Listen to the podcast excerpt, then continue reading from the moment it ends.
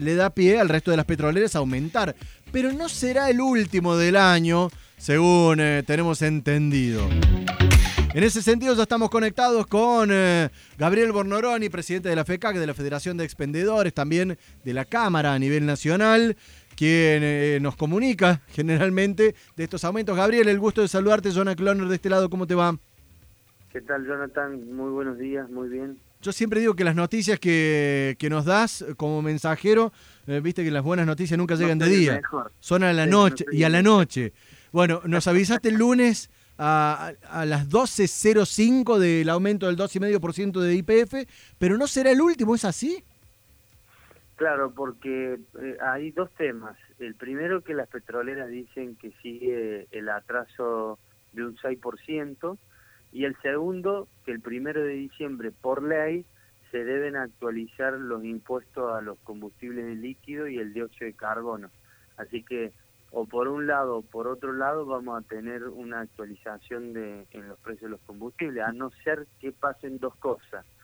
La primera, que el gobierno nacional decida aplazar la actualización del primero de diciembre para enero o febrero, cuando estén, estén todos de vacaciones y mirando por otro lado, o y la actualización de los combustibles por parte de las petroleras no se haga tampoco en diciembre y se haga a posteriori en enero o febrero.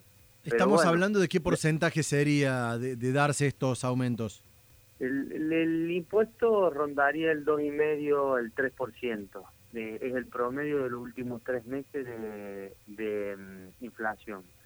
Eh, y en el tema de los combustibles es un 6, pero ese 6 que están diciendo las petroleras siempre va gradualmente.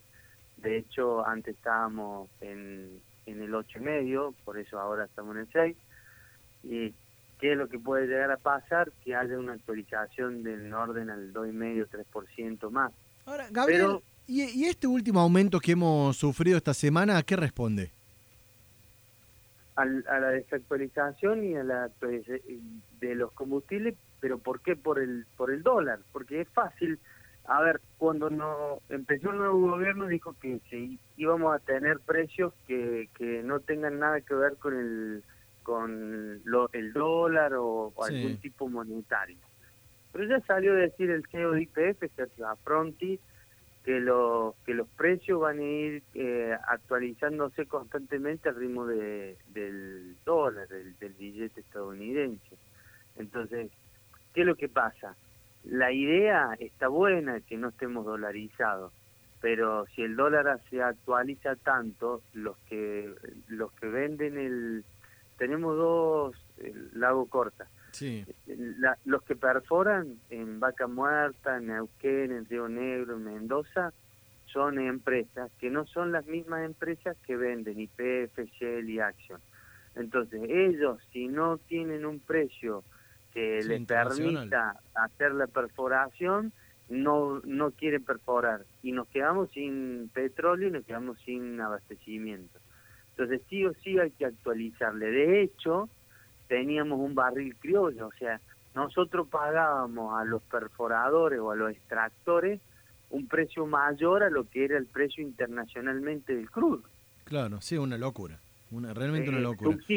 O sea, que Gabriel, para pasar el limpio, esto era la explicación del último aumento del 2,5% que arrancó IPF, que hoy ya lo marcó Shell y así seguirá subiendo sucesivamente. Y antes de fin de año deberían de entrar uno dos o quizás eh, si se pone un freno ninguno de estos aumentos, ya sea por la actualización del impuesto como por el ajuste de precios por el mercado. Exactamente, tal cual, lo, expresaste, lo resumiste muy bien. Estamos hablando de que podríamos estar pisando entonces a fin de año de darse toda esta cuestión de estar eh, eh, subiendo, superando los 71 pesos de, de la nafta super de IPF, entonces. Y, sí, sí, sí, hoy está en 69,70, tranquilamente, si, si hablamos un 2,5%, son un peso con 70, casi dos pesos, así que sí, lo, lo superaría los 71 pesos. En lo que llevamos acumulado, tuvimos cuatro aumentos de, de combustible con un acumulado de un 14%, ¿no? Eh, veamos que, entiendo yo que si lo el combustible es algo necesario, que lo, utilizamos casi todo, pero nada que ver con lo que se actualizaron la leche, otros pan, la carne, productos de primera necesidad, ¿no? Es la realidad del consumo de combustibles y de los precios de las naftas y diésel. Lo hablamos con Gabriel Bornoroni, presidente de la Federación de Expendedores. Gabriel, gracias por los minutos al aire.